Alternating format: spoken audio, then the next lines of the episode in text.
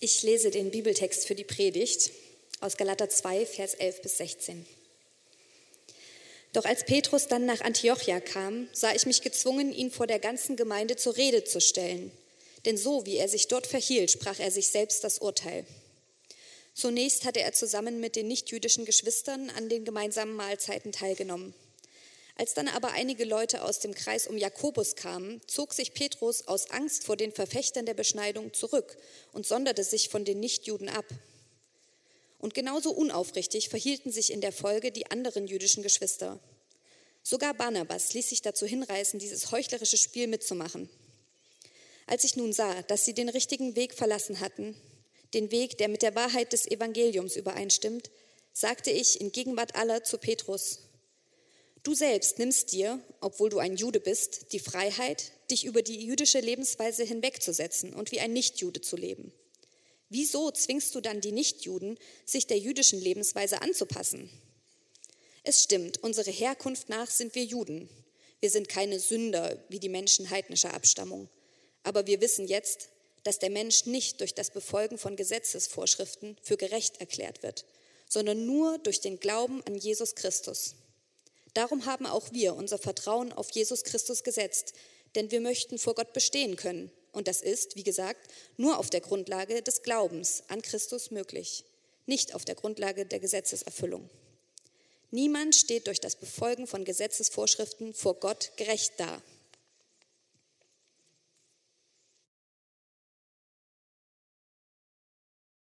So, moin zusammen nochmal von mir. Ähm, letzte Woche hatte ich tatsächlich ähm, ein bisschen Zeit, so eine halbe Stunde, und bin so schnell wie möglich in die Sauna gegangen. Zwei Saunagänge schafft man, ohne viel auszuruhen, und ähm, mehr Zeit war wirklich nicht. Also ich gehe geh da so in die Sauna dann und ähm, bin da ganz alleine drin, und plötzlich, plötzlich kommt ein Bär rein. Ja, die Kinder sind schon weg. Also es war tatsächlich ein, ein Mann mit Fell. So, und er kommt da so rein und ich gucke nur, moin. Er sagt, hallo, hallo. Und ich sage, guten, ja, also mehr sage ich gar nicht. Ich bin ja schon eine Weile drin in der Sauna und denke, okay, gleich, gleich gehe ich auch rein, raus so. Und er, ich Aufguss machen. Ich, okay, danke. Aufguss ist super. Und vor der Sauna steht immer so ein kleines Schild weiß nicht, ob er das gelesen hat oder nicht, aber da steht drauf, wenn man in die Sauna geht, so zwei Kellen Aufguss, er nimmt den Eimer.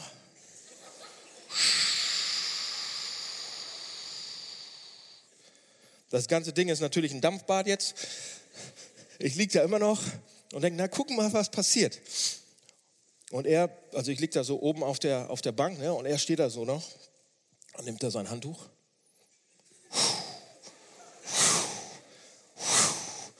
Also der ist dreimal so groß wie ich und breit. Ne? Und ihr müsst euch das vorstellen, so richtig, hat so auch so ein Bart. Und ich danke, danke, das ist super. Und mir wird dann echt heiß so. Ja, ja, super. Und ich äh, setze mich dann so hin, weil man, man muss es ja machen. Und wisst ihr, dann nimmt er das Handtuch, macht so. Wisst ihr, wie man das in der Sauna halt macht, so diese Sauna-Leute, die machen das ja immer. Das Problem ist nur, wir sind zu zweit in der Sauna. Da ist kein anderer. Er macht das für mich. Also er macht mir diesen ganzen, die ganze Hitze und ich denke, hm, was wird wohl als nächstes? Denke ich tatsächlich nicht, Leute. Wisst ihr, was ich in dem Moment denke? Ich war echt dankbar und ich habe gedacht, meine Güte, der macht das für mich. Das ist richtig nett. Das ist richtig nett. Und mein Gedanke war dann, wisst ihr, was mein Gedanke war? Wie kann ich dem jetzt was von Gott erzählen? Und ich dachte, was ist, wo kommt der denn jetzt her auf einmal der Gedanke? Ich könnte ja alles andere denken, wir zu zweit allein in der Sauna, da kommt auch kein anderer rein, er hat die Tür zugemacht. Weißt du, aber nee, und ich denke, und ich setze mich so hin und denke, okay, wie lange schaffe ich es noch hier drin zu bleiben, ohne dass ich umkipp, bis ich ihm was von Jesus erzählt habe? Weil ich war ja schon ein bisschen drin und er, er war gerade so und er setzt sich dann auch hin und ich habe gedacht, habe ich gedacht als nächstes, okay, wenn er, wenn er jetzt ein Gespräch noch anfängt, okay, dann, Jesus, dann soll ich ihm auch was erzählen. Er sitzt da so und dann, Dampfbad hätten die hier reinbauen sollen. Echt mit seinem Akzent noch. Und ich, ich konnte ich konnt kaum noch. Mir ist nichts anderes eingefallen. Ich dachte, ja, hast du recht. Und dann habe ich es irgendwann nicht mehr ausgehalten, dann ist jemand anders auch reingekommen. Aber der Punkt ist, der Punkt ist folgendes. Ich glaube, wir, wir, sind, wir kommen immer an, an wir, wir haben in unserem Leben so eine kleinen Pausen, immer wieder. Ob es im Job ist, ob es irgendwo, egal wo es ob es in der Sauna ist, beim Sport ist, ob es zu Hause ist. Wenn man eine Sache abschließt, die nächste macht, einen Gedanke abschließt, den nächsten macht. Wenn man eine Sache macht, die nächste macht, ist immer so eine kleine Pause. Und da ist immer die Frage, was machen wir in dieser Pause? Fragen wir, was bringt mir das? Was gibt mir das? Was kann ich als nächstes machen? Wo komme ich als nächstes raus? Oder frage ich auch mal die Frage, und die kann man trainieren, was will Gott, dass ich gerade gebe? Was will Gott, dass ich gerade mache? Was will Gott, dass ich vielleicht gerade, egal wo. Also wie kann ich mit Gott mitmachen? Ja, wie kann ich mitmachen mit Gott? Das ist das Thema heute. So, aber wenn ich das jetzt sage und euch jetzt so eine motivierende Mitmachpredigt raushauen würde, das mache ich jetzt nicht. Das mache ich jetzt nicht. Ähm, weil wir Kirchen ähm, tendieren dahin, das oft zu machen. Egal welcher Hamburg-Projekt, ICF, Hillsong, Kirche im Pott, egal wie sie alle heißen. Wir tendieren dahin, so richtig euch zu motivieren, dass ihr mitmacht. Natürlich, wir brauchen Ehrenamt, ist ganz wichtig. Wir brauchen Freiwillig, Freiwilligkeit und, und, und wer mitmacht, der, ne, und so weiter. Und man könnte jetzt richtig einen abbrennen und sagen, macht bitte alle mit macht bitte alle mit. Aber ich kann das nicht, weil, weil die Gefahr besteht, zumindest die Gefahr besteht. Und ich weiß bei vielen von euch, die ihr schon länger Christen seid auch und die in anderen Kirchen vorwart, ist das auch passiert, dass man das Mitmachen, ihr macht jetzt mit, ja, nicht als eine Folge von Glauben sieht, ja, dass das aus Dankbarkeit oder sonst was passiert, sondern dass es oftmals eine Voraussetzung wird, damit man Gott dichter näher kommt, damit man noch irgendwie an Gott rankommt. Ja, es gibt eine Geschichte von Freunden von mir und Matthias Vogt. Wir haben beide ähm, Freunde ähm, aus dem Pott und so weiter. Die waren Grafik, Grafiker in einer Kirche da unten. Und die wurden, die, die sollten mitmachen. Und da wurde so motiviert. Und wurde gesagt, ey, in zwei Stunden brauche ich die Grafik. Und wenn du es nicht schaffst, dann suche ich mir einen anderen. Ich habe andere Freunde, die jetzt, die in Hamburg waren, die auch in dieser Kirche waren, die sind dann auch ähm, weitergezogen. Ähm, aber wir hatten eine gute Zeit, während die hier waren und die haben bei einer anderen Kirche ähm, ähm, mitgemacht und die haben noch keine Kinder gehabt. Die haben acht Stunden pro Tag gearbeitet in ihrem normalen Job und dann noch mal acht Stunden für die Kirche. Jeden Tag. Die waren fertig, als sie hier nach Hamburg gekommen sind. Die waren ausgebrannt. Die waren richtig fertig. Ja, und, ähm, und ich sage das, dass, weil, weil zumindest die Gefahr besteht, dass wenn wir sagen, wir brauchen Mitarbeiter, wir brauchen Leute, wir, und, und wenn ihr, ja, wenn ihr mitarbeitet, dann kommt ihr auch dichter zu Gott. Die Gefahr besteht, Leute, dass man das irgendwie in den falschen Hals kriegt. Und weil mir das so wichtig ist, dass ihr das nicht in den falschen Hals kriegt, sondern dass ihr das, dass ihr das richtig versteht, fange ich an einer anderen Stelle heute an. Und zwar an der Stelle, wo ich sage, es geht erstmal ja, wir, wir, wir sind ja in der Predigtserie über unsere Identität. Was ist denn unsere Identität? Und unsere Identität, Freunde, sollte auch prägen, wie wir mit unseren Mitarbeitern oder wie wir mit Mitmachen in der Kirche umgehen. Ja? Ihr habt das vielleicht schon mal gemerkt. Es gibt nicht viele Motivationspredigten und irgendwelche total perfekten, ausgefeilten Programme für, oh, du bist noch nicht in Mitarbeit, du noch nicht, du noch nicht, dann kommt sofort das und das und das könnt ihr machen. Gibt es leider nicht. Leider oder vielleicht auch zum Glück nicht. Ja, wir, haben, wir haben ein großes Mitarbeiterproblem, aber es, ich, ich, natürlich könnten wir überall Leute gebrauchen. Aber es ist mir wichtiger, dass ihr es aus den richtigen Gründen macht, als dass ihr euch verbrennt oder dass ihr es aus den falschen macht und er hofft, hofft euch irgendwie dadurch dichter zu Gott zu kommen oder besser dazustehen. Ja, der richtige Grund ist mir wichtiger, als dass alles perfekt läuft. Das ist bei unserer Größe dann schon manchmal knackt es, manchmal funktioniert nicht alles perfekt. Ja, aber Leute, das ist unsere Identität. Das ist das Hamburg-Projekt. So, was ist denn unsere Identität, würdet ihr jetzt fragen? Was, was ist das denn genau? Was ist denn der richtige Grund, um mitzumachen, Daniel? Okay? Was ist die richtige Motivation? Ich zeige sie euch. Und deshalb auch dieser Text heute. Und das ist echt ein harter Text. Habt ihr den gelesen? Also ihr habt ihn ja gelesen bekommen. Habt ihr vielleicht mit zugehört? Ähm, Paulus läuft so zu, Paulus ist auf der Reise und, und ähm, kommt nach Antiochia zu Petrus. Und die, Petrus und seine, seine Freunde, die sitzen da zusammen und essen. Und Paulus kommt da auch hin und, und faltet die zusammen, wie man das selten in der Bibel sieht. Das ist eigentlich der, einer der krassesten Texte, die ich kenne, wie ein hoch angesehener Mann einen anderen hoch angesehenen Mann einfach so zusammenfaltet, ohne mit der Wimper zu zucken. Ähm, Petrus, ja, Jesus ist schon lange weg, aber Petrus ist jetzt einer der wichtigsten Jünger überhaupt. Ja, und sie essen und alles ist gut. Und für uns klingt das erstmal gar nicht spektakulär, dass die da zusammensitzen mit anderen Leuten und essen. Aber wenn wir uns das genau mal angucken, dann, dann werden wir merken, dass es doch was Besonderes ist. Weil damals, heute essen wir mit jedem und alles und das ist in Ordnung, aber damals war das, war das, war das was Besonderes, weil damals gab es unheimlich viele Speisegebote und Essensregeln, was man essen durfte und was nicht. Und gerade für Petrus und Paulus und all die Leute, die im Judentum groß geworden sind, gab es eine ganze Reihe Sachen, ähm, die vorgeschrieben haben, was man essen darf und was man nicht essen darf und wann man es essen darf. Es gab unreine Speisen, reine Speisen, koschere Speisen und so weiter. Und als Jude oder Jüdin isst man nur das, was rein ist, als Zeichen dafür, dass man zu Gott gehört, dass man zu Gottes Volk gehört. Ja? Dass man zu den Reinen sozusagen gehört. Für Juden war das Essen damals ein Zeichen für die Zugehörigkeit zu Gott. Und das war wichtig, weil gerade im Alltag war das sonst ja nicht oft sichtbar in so einer römisch-griechischen Großstadt, zu wem man dazugehörte. Ja, die waren zwar beschnitten, aber nur die Männer auch. Ja, und das hat man auch nicht so gesehen, jeden Tag. Ähm,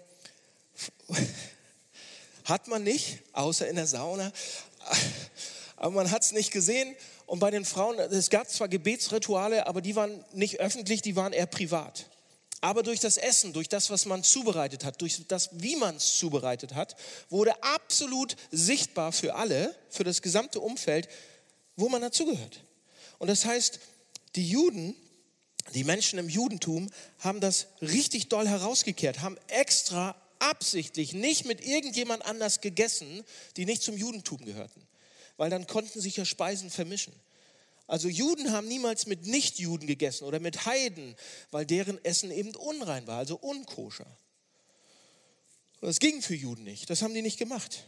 Das war sozusagen, man könnte sagen, das war die natürliche Form von Abgrenzung damals. Und damals haben sie gesagt, damit haben sie gesagt, ich gehöre nicht zu euch, ich gehöre zum Volk Gottes. Das heißt, an dieser Stelle haben wir ja gelesen, dass Petrus hier zunächst mit den Heiden ja gegessen hat. Er hat ja mit den Nichtjuden angefangen zu essen. Und Leute, das war ein Riesending. Das war ein Riesending. Er setzt sich über alles hinweg. Es ist quasi, er gibt quasi dieses Zeichen auf, dass er zu Gottes Volk durch die Juden gehört. Und isst mit den Heiden. Damit sagt er, meine, meine Zugehörigkeit zum Judentum, wie es immer wichtig war und alle Leute das wichtig gesehen haben, ist nicht mehr wichtig. Sie ist überhaupt nicht mehr wichtig, sondern ich gehöre jetzt zu Jesus. Ich gehöre zu diesem neuen Glauben. Ja, auch wenn ich normalerweise immer noch jüdisch esse, weil es gesund ist, weil es mir gut tut und so weiter. Jetzt, ich drücke damit nicht mehr meine Zugehörigkeit aus. Wir sind Familie. Und Leute, umso größer ist dann der Schock, weil dann geht es ja weiter, die Geschichte. Er ist da, alle sagen, toll, toll, was für eine Familie sind super, aber dann geht die Geschichte weiter und der Schock ist riesengroß, weil da nämlich irgendwelche anderen Christen aus, Jerusalem kommen, jüdische Christen, die Christen geworden sind, die aber noch denken, und das Glauben, dass ja, wir sind zwar Christen geworden und wir haben uns zu, wir haben Jesus unser Leben gegeben und wir gehören dazu, aber du musst immer noch, um ein guter Christ zu sein, auch diese jüdischen äh, Essensrituale befolgen. So, und die kommen dann mit einer Gruppe und Petrus, der eben noch mit allen gegessen hat, was das Richtige war, steht auf und hört auf, mit denen zu essen. Er kriegt Angst, weil die mit ihrer Meinung jetzt kommen. Und Petrus zieht sich zurück. Verstanden soweit? Er heuchelt. Er steht nicht mehr ein für das, was er beigebracht bekommen hat von Jesus. Heuchlerisch sagt Paulus sogar in Vers 13. Das ist Heuchelei. Also ich, heute sagt man, ja gut, machen alle. Aber es war damals richtig, richtig blöd und heute eigentlich auch noch. Du lebst nicht mehr nach deinen eigenen Überzeugungen. Seht ihr, und Paulus sagt hier nicht zu Petrus, ah Petrus, sei mal nicht so ängstlich jetzt vor den Leuten, steh mal zu deiner Meinung, jetzt geh wieder rein und iss mit denen. Sondern was er hier sagt, er, er dreht fast durch. Paulus im Text mit den Worten, das kann man fast sehen, er dreht fast durch und Paulus sagt in Vers 14, Petrus, du lebst nicht mehr nach deinen Überzeugungen, du verdrehst etwas, du fügst etwas hinzu zum Glauben. Und das geht nicht. Ja, in Galater 2, Vers 14 zeichnet Paulus dieses kraftvolle Prinzip, was wichtig ist, was unsere Identität als Hamburg-Projekt ausmacht. Ja, er befasst sich hier mit diesem ethnischen Stolz von Petrus und seiner Feigheit, indem er erklärt, dass er nicht entsprechend dem Evangelium handelt. Petrus, er sagt im Prinzip, Petrus, du lässt dich darauf ein, dass Jesus nicht genug ist, sondern man noch etwas anderes tun muss, haben muss, sein muss in dem Fall Jude. Paulus, Paulus sagt, oh Mann, du, im Prinzip das, was Paulus glaubt, was Petrus ja auch glaubt, ist, die glauben, du brauchst nichts mehr tun als das, was Jesus für dich getan hat. Du kannst nichts tun. Wir kommen, wir bekommen Gottes Gnade, Gottes Liebe, Gottes als absolutes Geschenk. Du kannst, du kannst nicht ein guter Mensch erst werden und dann. Und das glaubst du doch auch, Petrus. Die Frage ist nur, warum lebst du das gerade nicht? Das glaubt viel, wenn ihr Christen seid, ihr glaubt das ja auch. So die Frage ist, warum lebst du das gerade? Warum tust du so, als ob es dann doch wichtig wäre, dass du Jude bist? Ja? Dass du dich dann doch irgendwie, irgendwie ein bisschen besser machst, ein bisschen gerechter, ähm, dass du ein bisschen dadurch denkst, vor Gott angesehener zu sein. Wenn du, wenn du die richtige Nationalität hast, Seht ihr, das ist, das ist Rassismus, wenn man das weiterdenkt. Das ist die Wurzel von Rassismus. Ich bin ein bisschen besser. Meine Nationalität ist ein bisschen besser. Du musst, du musst das noch hinzufügen. Dann bist du gut. Und deshalb ist Paulus so scharf. Paulus ist so scharf mit den Worten. Er sagt, die, die gute Nachricht, das Tolle an dieser Botschaft, das Tolle am, am, am Evangelium, sagen wir immer. Das ist die gute Nachricht, dass Jesus gestorben ist und, und für uns sozusagen. Das Tolle daran ist doch gerade, dass wir, dass wir zu Jesus kommen können, zu Gott kommen können, dass wir gerettet sind. Nicht durch das, was wir tun, nicht durch unsere Werke, sondern durch Glauben. Aber das, was du effektiv kommunizierst, ist eigentlich, ja, eigentlich sind wir gleich, aber ich bin doch ein bisschen besser als du oder die geistliche, wenn man die geistliche Komponente betonen will, eigentlich reicht Jesus. Aber wenn du Deutscher bist, das hilft dir ein bisschen. Ein bisschen. Oh, Jude, Jude. Ja? Und dann sagt Paulus so deutlich wie nur möglich in Vers 16, aber wir wissen jetzt, dass der Mensch nicht durch das Befolgen von Gesetzesvorschriften oder Regeln oder sonst irgendwas gerecht erklärt wird, sondern nur durch den Glauben an Jesus Christus. Niemand, er sagt, niemand steht durch das Befolgen von Gesetzesvorschriften oder sonst irgendetwas vor Gott gerecht da, sondern nur wegen Jesus. Anders gesagt, überlegt mal, überleg mal, Paulus sagt, überleg mal, Petrus, ob das, was du lebst, auch effektiv das Evangelium zum Ausdruck bringt. Oder ob du eigentlich etwas anderes machst. Paulus sagt, wenn du Jesus hast, hast du alles. Wenn du ihn hast, hast du, du brauchst nichts mehr. All die guten Sachen, die sind gut. Wenn du die hast, super. Die sind vielleicht sogar schlau, weise, lebensbejahend, aber sie werden dich nicht retten. Damit, Leute, mit diesem Punkt steht und fällt Kirche, steht und fällt das Evangelium. Das Einzige, was ich brauche, ist Jesus. Aber 90 Prozent der Christen weltweit funktionieren anders. Und ich weiß, das ist eine harte Statistik und ich hab, die ist nicht von mir und deshalb die ist von jemand anders klagt den an, nicht mich.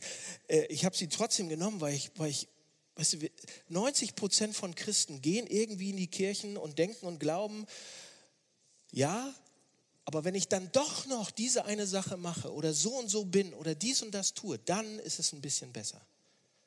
Und deshalb glaube ich, dass diese Statistik leider recht hat. Ich finde, dass wir ehrlich gesagt, selbst das Hamburg-Projekt, gar nicht so weit weg sind von diesem Petrus hier heute. Sind wir nicht? Soll ich euch zeigen, warum? Pass auf, damit sind wir beim zweiten Punkt. Wir machen das auch. Ja, wir machen das auch. Auf alle möglichen Arten und Weisen. Witzige Arten, traurige Arten. Wir machen es aber auch. Wer von euch war schon mal in einer Kirche, in einer Gemeinde, in einer Kirche, äh, wo die Hände immer in die, in die Luft gehen? Ja? Wer von euch war schon mal in so einer Kirche, wo, wo gleich beim ersten Akkord die Hände hochgehen? Wer war noch nicht da? Noch nie in so einer Kirche? Ja, ihr versucht ja, ihr versucht die Hände hochzukriegen, aber naja, gut. Ihr könnt, na gut. Pass auf, ich, hab, ich bin ähm, auch öfter in so einer Kirche gewesen und ich habe auch viele Freunde, die in solchen Kirchen zu Hause sind. Und äh, guckt euch das mal an. Geht ruhig da mal hin, guckt euch das an, wie äh, die so funktionieren. Und, ähm, und ein Freund von mir hat mir dann auch äh, so eine Einführung gegeben, tatsächlich. Der hat mir eine Einführung gegeben, wie das dann da funktioniert. Und er sagt ja, Daniel, du bist auch so ein Charismat mit Anschnallgurt eigentlich. Ne? Ähm, ja, ich, egal. Auf jeden Fall sagt er dann hier, hier pass auf, wenn du in diese Kirche kommst, dann gibt es ein paar Regeln, ähm, aber mach's langsam. Also wenn ihr auch in so eine Kirche kommt, macht's langsam. Ähm, ihr müsst so langsam mal reinkommen, aber dann gibt es so ein paar Handbewegungen und die haben sogar Namen.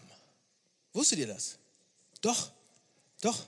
Wenn ihr so ankommt in so einer Kirche, die Musik ist am Fetzen und ihr gebt richtig Gas, das Erste, was man macht, um richtig so reinzukommen, langsam, ist erstmal so. Ja, Handy in die Taschen und dann so, ja. So, damit so der Kreislauf langsam in Schwung kommt, man fängt so an.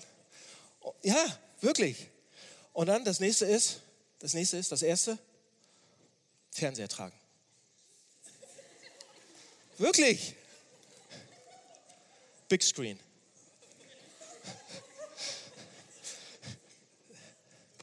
Oder Baby halten. Oder ein, mein, mein Favorite eigentlich war damals immer Mufasa.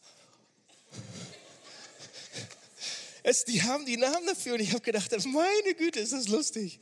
Oder hier, den kenne ich auch. Hände hoch. Oder den Gorilla auch. Oh, Wenn ihr in solche, ihr werdet das sehen. Oder und es geht natürlich noch höher. Dann gibt es den hier. Hausfrauen und Hausmänner. Fenster putzen. Den kann man auch machen. Und so kommt man gut rein und man ist dann in so einer Kirche drin. Es ist wunderbar. Es ist witzig, oder? Das Problem ist, wenn du in so einer Kirche sitzt und nicht, und du kommst aus der katholischen Kirche, in der katholischen Kirche spielen die natürlich ein völlig anderes Spiel, oder? Kennt ihr das auch? In der katholischen Kirche spielen die das Spiel, wer als erster sich bewegt, hat verloren. Ja, hier ist der Punkt. Leute, manchmal oder ziemlich oft sind wir als Christen mit unserer Kirche stolz auf das, was wir selbst machen.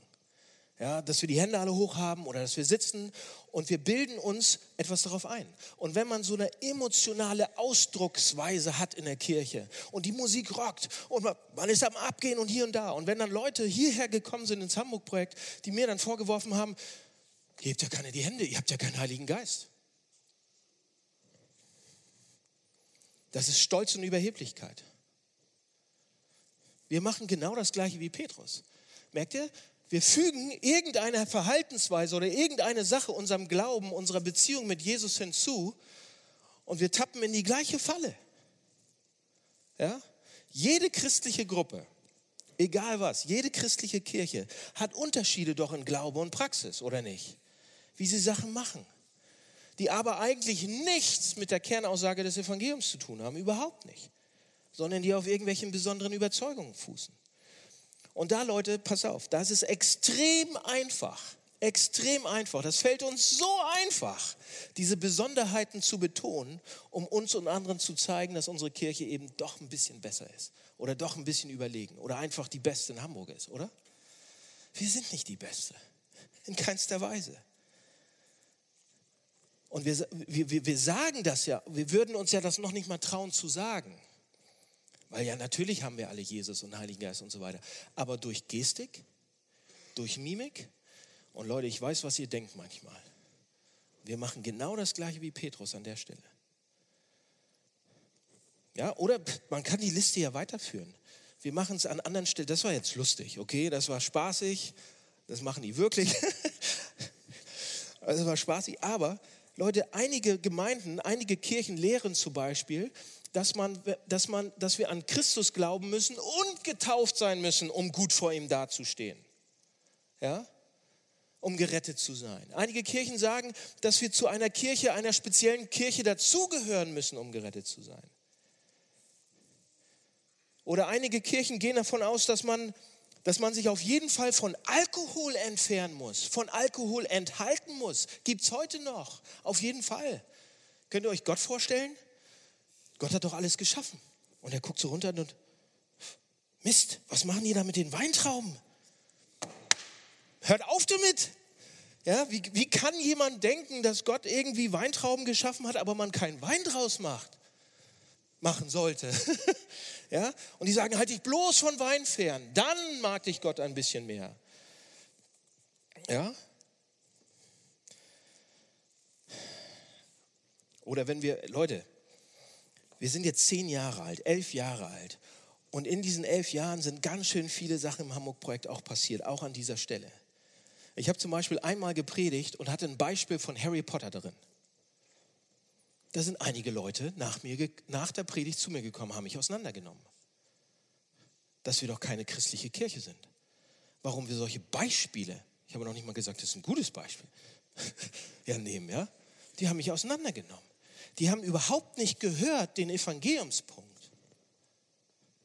Sondern das war denen so wichtig, die haben das hinzugefügt, zu eine Tradition, eine Besonderheit zu ihrem Glauben. Und das wurde dann wichtig.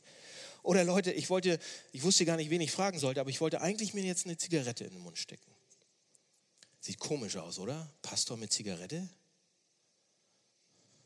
Wir hatten mal eine Party. Früher hatten wir öfters Party. Eigentlich ist es total schade, dass wir jetzt keine Partys mehr haben zu wenig. Also bitte macht Partys. Aber wir hatten mal früher eine Party, da bin ich mit den anderen Pastoren hingegangen.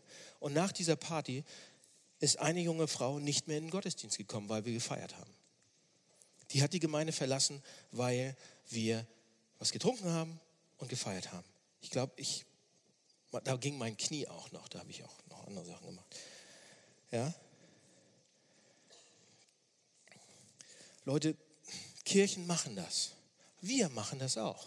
Wir machen es sogar so weit, dass wir an eine Stelle kommen und sagen, guckt mal unsere Identität an.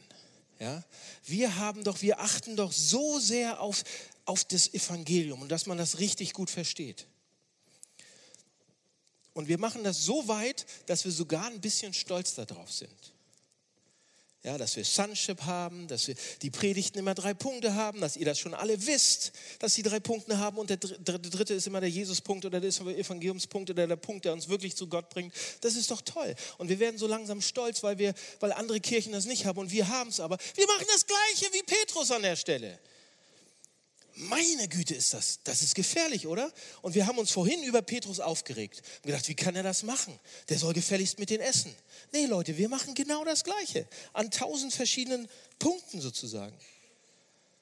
Eine, ein Punkt ist zum Beispiel auch, oder, und das gilt für viele, viele Kirchen, dass zum Beispiel einige Kirchen sich weigern, die Taufe anzuerkennen von einigen anderen Kirchen.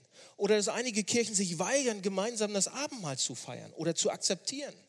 Ich glaube, das harmoniert nicht mit diesem Text, diese Einstellung, diese Tradition.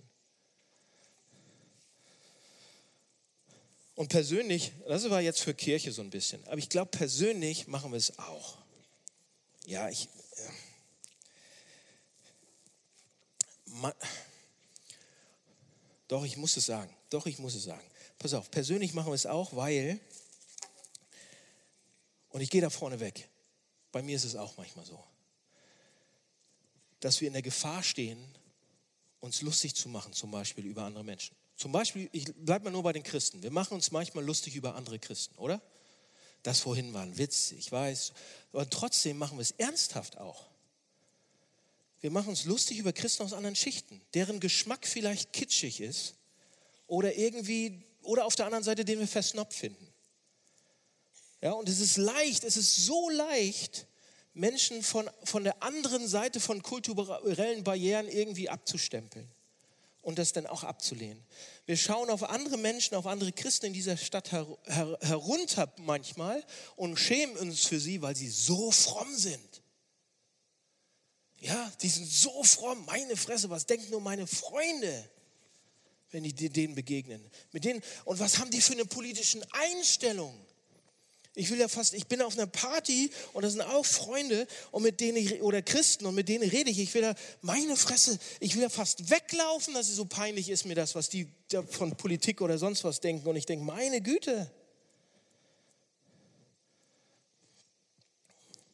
Oder wir sagen, meine Güte, haben die eine, die eine blöde Kirche? Was ist das für eine doofe Kirche, die doch nicht mal darauf achten oder aufpassen, dass ihre Freunde hinkommen können oder dass, dass, dass man, wenn man kein Christ ist, sich da wohlfühlen kann. Die achten überhaupt nicht darauf. Was ist das denn für eine blöde Kirche?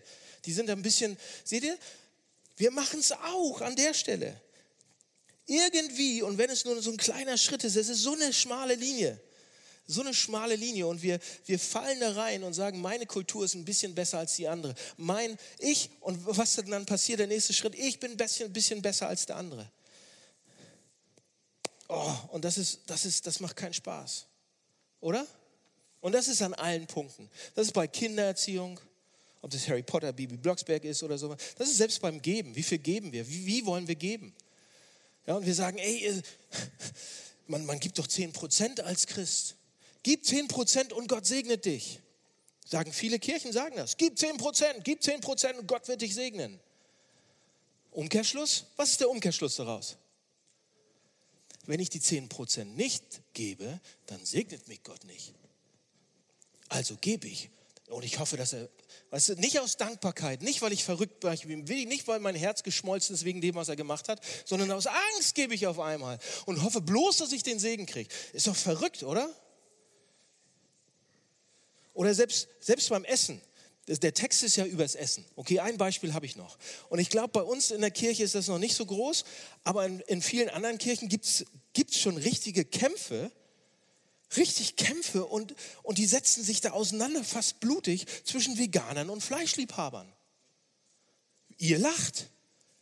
Es gibt noch alle noch noch bescheuertere Themen, worüber sich Christen sich, ja, die Veganer sagen, also Leute, wenn ihr wirklich Christen sein würdet, ihr wisst doch, einem Paradies gab es kein Fleisch, im Himmel wird es auch kein Fleisch geben. Überhaupt nicht. Es wird doch kein Tod und Mordschlag geben und so weiter. Das wird kein Fleisch geben. Und, und die Fleischliebhaber, was sagen die?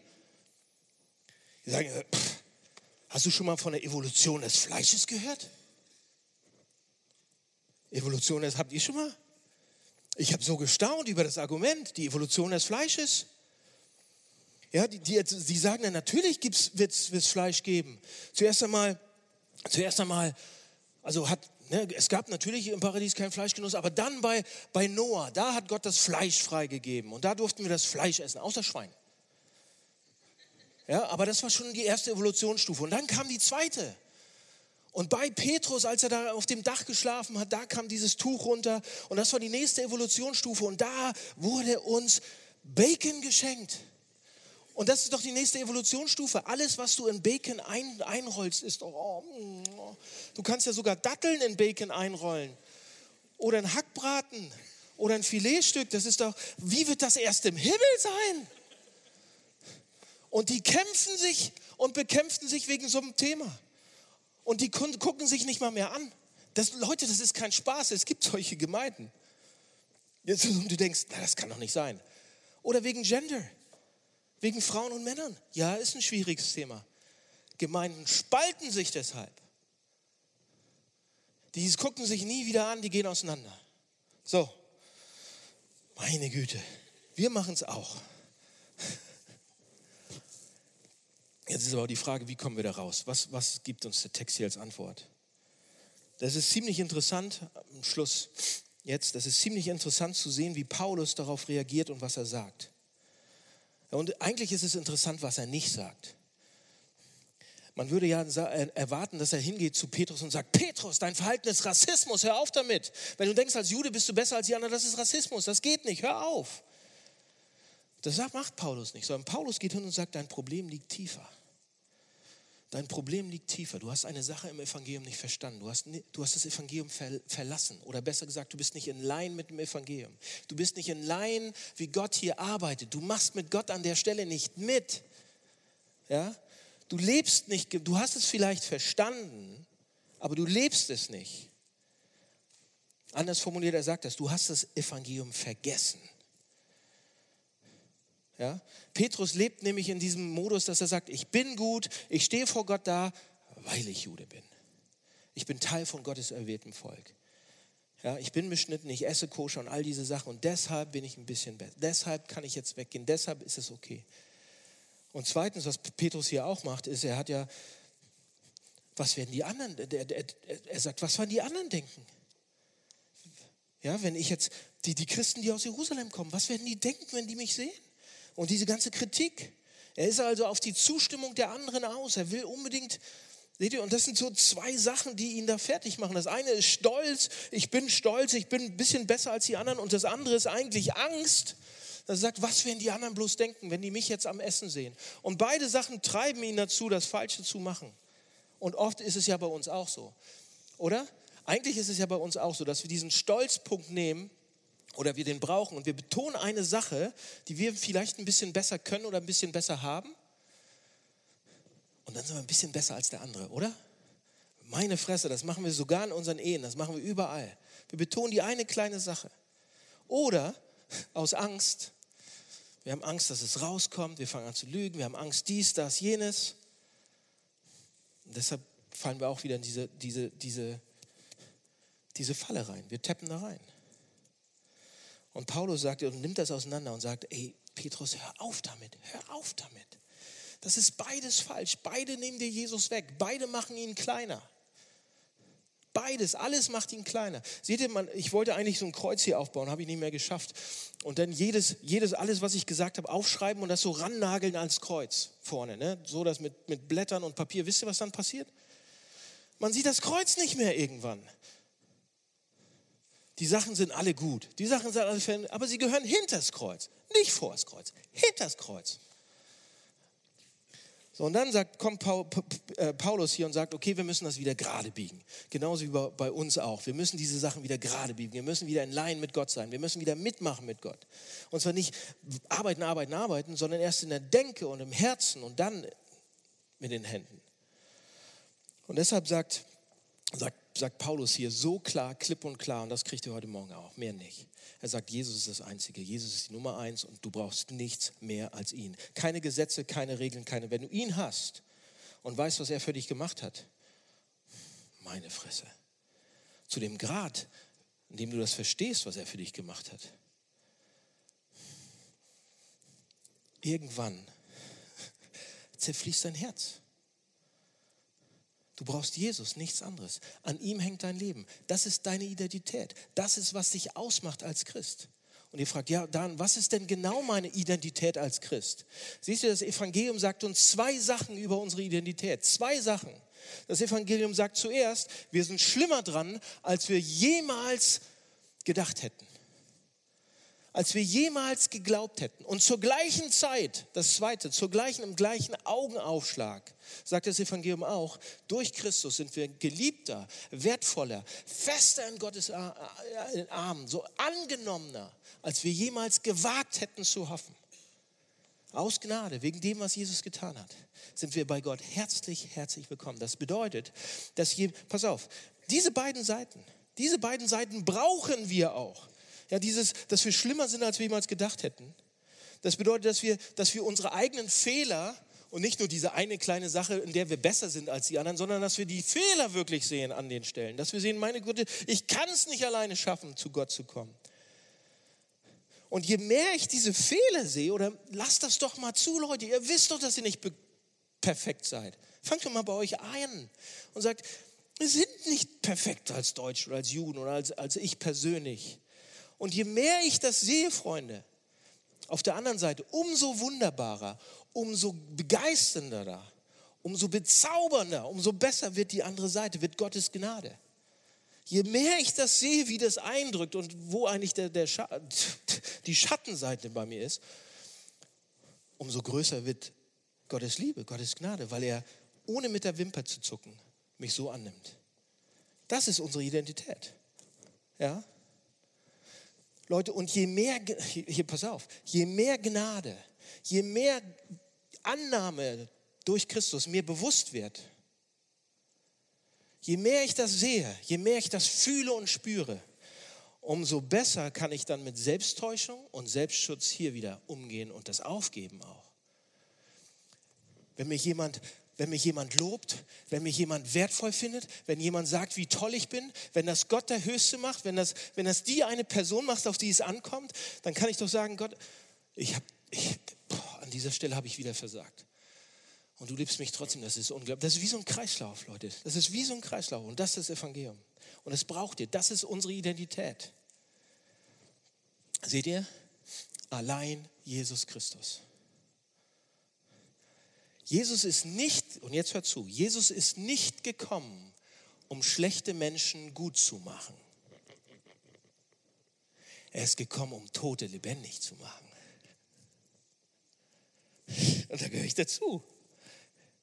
Seht ihr, in der Kirche gibt es manchmal so viele Regeln und Dinge, die man tun muss. Die machen uns fertig. Die machen uns fertig, die retten uns nicht, die trennen uns voneinander. Leute, und Gott hat uns das Gesetz und die Regeln gegeben. Wisst ihr warum? Warum? Ganz einfach. Damit wir sehen, dass wir es nicht alleine schaffen. Das ist der Grund. Er hat sie uns gegeben, damit wir sehen, dass wir einen Retter brauchen, der sie für uns erfüllt. Christsein bedeutet nicht, dem Vorbild von Jesus nachzueifern.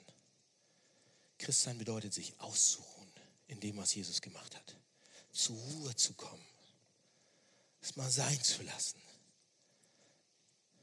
Jesus bekommt alle Ehre, weil er die ganze Arbeit gemacht hat. Am Kreuz hat er gesagt, es ist vollbracht, es ist fertig, nichts kann mehr dazugefügt werden. Und wenn wir das glauben, dann sind wir in Christus. Dann sind wir angezogen sozusagen mit seinem Mantel, mit seiner Gerechtigkeit. Mit das bedeutet, dass von jetzt an bis in alle Ewigkeit, wenn Gott dich ansieht, sieht er dich an wie sein Sohn Jesus Christus. Das ist unsere Identität.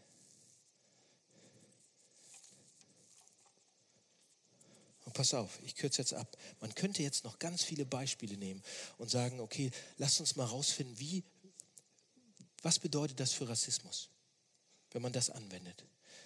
Dass man schlimmer ist, als man jemals gedacht hat? Ich, meine, meine Nation ist nicht besser als die anderen. Ich bin nicht besser als die anderen. Aber dass man zu, zu Zeit, gleichen und, und die anderen auch nicht. Die anderen Kulturen, die anderen, jeder hat ein bisschen Risse drin und so weiter. Und zur gleichen Zeit kann ich aber voll Mut und Kraft und Stolz sagen, was? Ich bin ein Kind Gottes. Und es gibt einige gute Sachen dort und es gibt einige gute Sachen dort, aber es, ich bin in erster Linie Himmelsbürger. Und das könnte man auf Familie anwenden, das kann man auf Arbeit anwenden, das kann man auf seine Liebesbeziehung, auf Sexualität anwenden. Auf alle Sachen kann man das anwenden. Wir als Kirche, uns geht so schlecht, weil wir es nicht anwenden. Nicht, weil wir nicht die richtige Nachricht haben oder die richtige Lehre haben. Wir wenden diese Sachen nicht an in eurem, in eurem persönlichen Leben fliegen Beziehungen auseinander, weil wir das Evangelium da nicht anwenden an diesen Stellen. Also, Vorschlag. Lasst uns das machen. Als Hamburg-Projekt. Dauernd und dauernd und dauernd das Evangelium anwenden. Jedes Mal, wenn ihr eine Predigt kriegt, ist der dritte Punkt eine Anwendung von diesem Prinzip. Wenn es über Sexualität geht, wollen wir euch das beibringen, was es bedeutet, wie das Evangelium da reinspricht. Wenn es um Rassismus geht, wollen wir euch beibringen, was das Evangelium sagt. Deshalb, unsere Identität, Leute, ist das. Das ist das Wichtigste.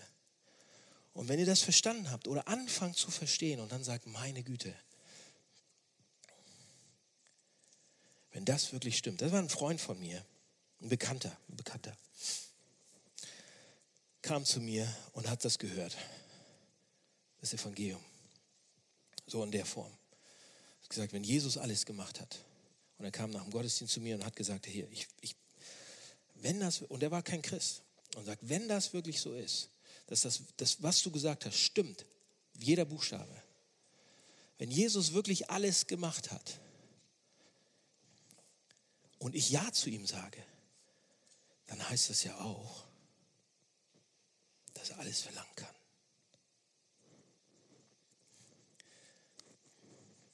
Und er war erstmal, er hat gesagt, boah, Jesus verlangt aber nicht alles. So ist er nicht. Er hat alles gemacht. Und wenn du das verstehst, wenn das runterrutscht und du siehst, wie das in dein Leben langsam reinkommt, in die verschiedenen Bereiche und sich da Sachen verändern und du anfängst dich darüber zu wundern und du anfängst das zu bewundern, dann fängst du an mitzumachen. Und dann hast du so einen Bock mitzumachen. Und dann sagst du, was? Gib mir was. Ich bin begeistert davon. Ich bin noch begeisterter davon. Lass uns mitmachen.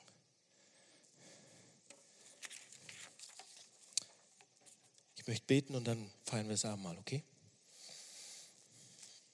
Jesus, danke, dass du alles gemacht hast und dass wir gleich im Abendmahl das nochmal schmecken dürfen, wie du alles machst, wie du für uns alles gemacht hast und immer wieder tust. Und bitte lass das ankommen heute bei uns, dass das unsere Identität ist als Hamburg-Projekt und dass es da keine zwei Meinungen gibt. Damit stehen und fallen wir als Kirche, als Christen, als dein Volk, als deine Familie. Hilf uns, das noch mehr reinzuarbeiten und noch mehr zu verstehen. Hilf uns da bitte.